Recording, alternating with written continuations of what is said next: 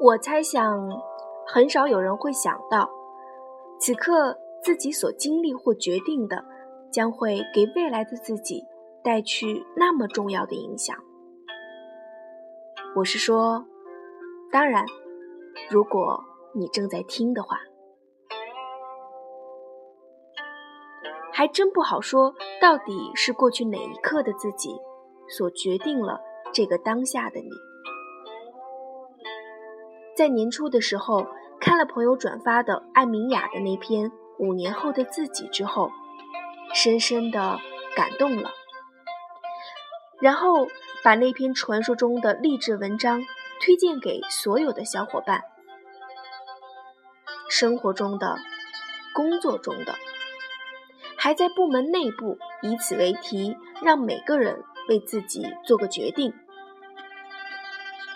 回想起来，和每个小伙伴探讨那个决定的时间里，我自己也并未明确的给予自己那个决定，以至于在这四个月的时间里，在如今算起来，尽管做了很多事情，竟没有一件。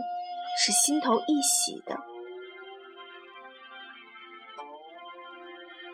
这算不算虚度了光阴？